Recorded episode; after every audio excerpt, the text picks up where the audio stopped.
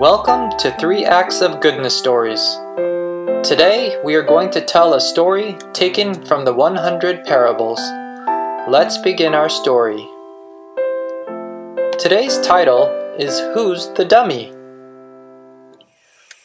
One hot, dry summer, there was no water in the red forest, and all of the animals were dying of thirst.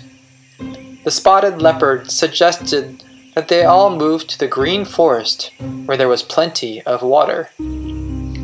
It is 50 kilometers to the green forest, he said. We could get there in about five days. When the monkey heard this, he shook his head and said, I won't go. We'll be exhausted after walking 50 kilometers.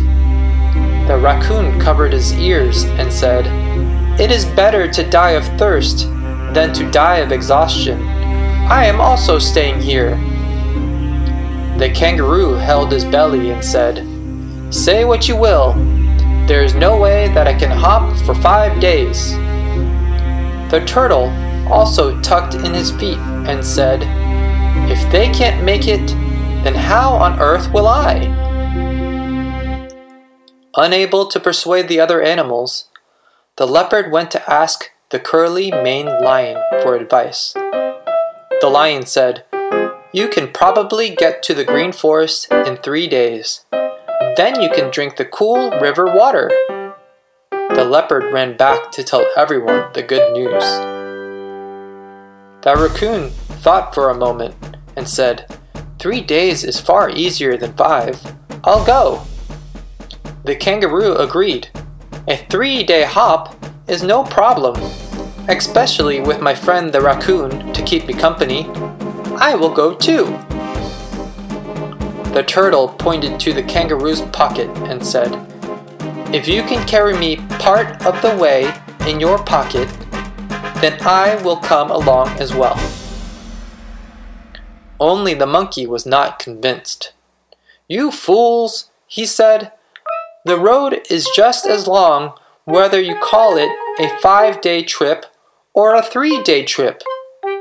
But the other animals just ignored him and headed off for the green forest. In the end, the journey really did take five days, yet all of the animals were still in good spirits and not a bit tired. Meanwhile, the monkey was still in the red forest, weak from heat and exhaustion. As he lay on the ground, unable to move, he thought to himself, Perhaps I'm the dummy after all. What did we learn from today's story? In the same way, there are people who begin practicing the correct doctrine of the Buddha to pass over the five destinies and reach nirvana, but give up from fatigue on the way. Though wishing to be free of the cycle of rebirth, they are unable to proceed further. Out of exist- expe- expedience, the Buddha called the vehicle of salvation by three names. Those who follow the lesser vehicle are gladdened in the thought that the way is easier to follow, and continue practicing goodness and virtue to transcend the cycle of rebirth. When they are later told that there is in fact only one way to salvation, they continue to have faith in the words of Buddha, like the villagers in the story above. Hope you liked today's stories. See you back here next Saturday night at 9 p.m. for our new episode of Three Acts of Goodness Stories. Good night, sweet dreams.